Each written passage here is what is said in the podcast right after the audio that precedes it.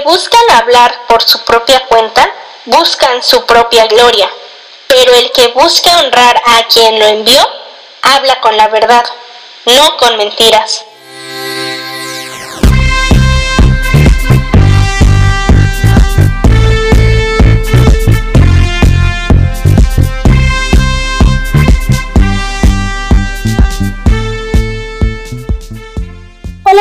Te doy la bienvenida a este espacio llamado Liberación Podcast. Como siempre, entreguemos este tiempo dándole gracias a Dios por permitirnos estar aquí en un episodio más y tener este tiempo de estudio y de reflexión. Hoy continuaremos con el séptimo capítulo del Evangelio de Juan. Te recuerdo que yo te comparto los versículos utilizando la nueva traducción viviente, así que vamos a empezar. Hoy hablaremos del tiempo en el que Jesús estaba en Galilea, porque en Judea los líderes judíos ya estaban tramando su muerte. Y los hermanos de Jesús le dicen que por qué no mejor se va a Judea, para que ahí la gente lo viera hacer milagros. Esto es porque se acercaba el tiempo del festival de las enramadas. Después hablaremos bien de este, pero si lo quieres ir checando, puedes ir a Levítico 23 del 33 al 44. Continuando aquí, vemos que los hermanos de Jesús no lo decían en buena onda, porque la palabra dice en Juan 7:5 que ni siquiera sus hermanos creían en él.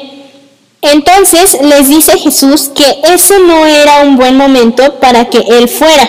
Pero mira qué les dice en el versículo 6 y 7.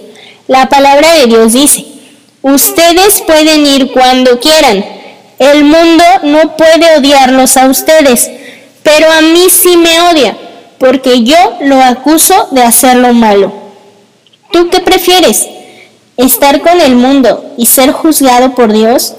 ¿O simplemente alejarte del mundo, ser juzgado por este, pero sabiendo que estás haciendo lo que de verdad Dios te ha mandado hacer?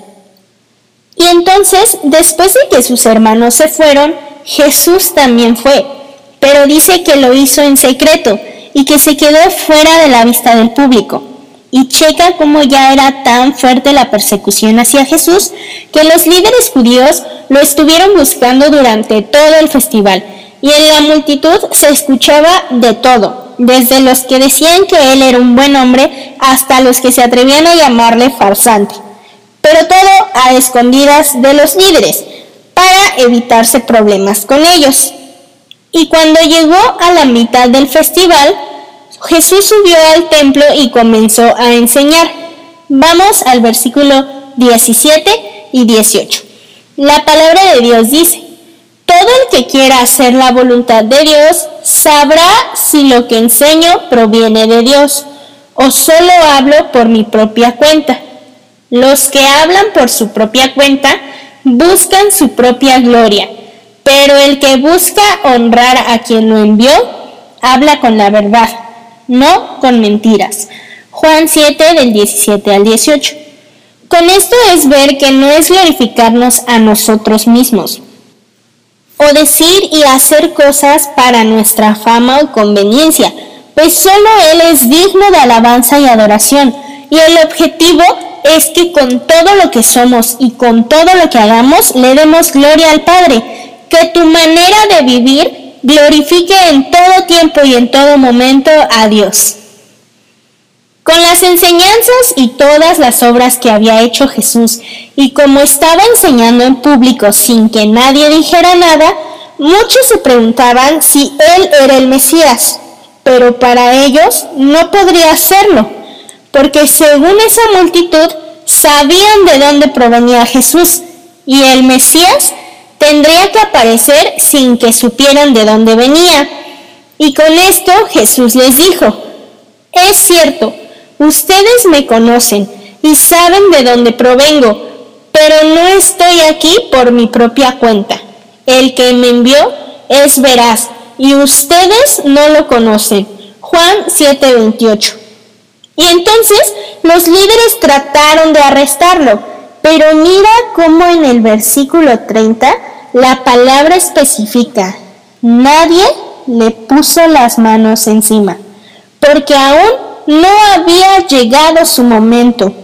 Todo ya estaba escrito, profetizado y perfectamente hecho dentro del plan de Dios.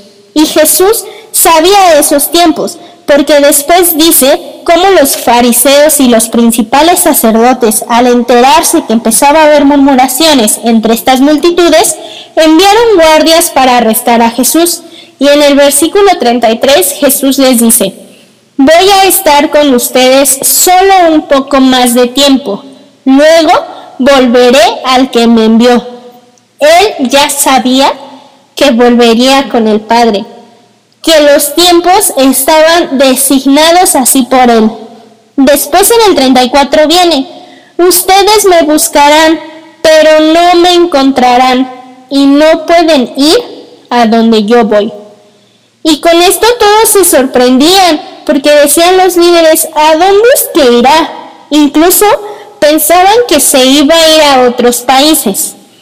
Pero tú y yo sabemos que no era así.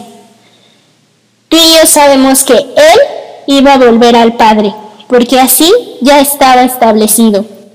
Y ahora se acerca el tiempo de la segunda venida, pero sobre todo se acerca el tiempo del arrebatamiento, en el que su iglesia llegará con Él, en el que millones desapareceremos por fe.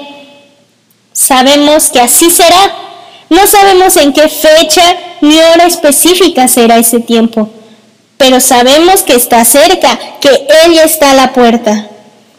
Creo que un punto que podemos rescatar de este tiempo es la falta de fe y que actualmente muchos siguen negándose a creer y otros solo piensan esperar hasta el final para que llegue un verdadero arrepentimiento. Yo te digo, no hay por qué desperdiciar más tiempo. Hoy es el momento para arrepentirse, para que nuevamente vuelvas a ese primer amor y dejes que Él tome tu vida. Muchos estaban dentro de esta multitud, pero muy pocos creían. Con las enseñanzas creyeron algunos otros, pero aún viendo todo lo que Jesús hacía, seguían igual no seamos parte de esas multitudes que dudaban, que se glorificaban a sí mismos, que siguen cuestionando su existencia. Viene pronto ese momento, hoy vuelve tu corazón a Él.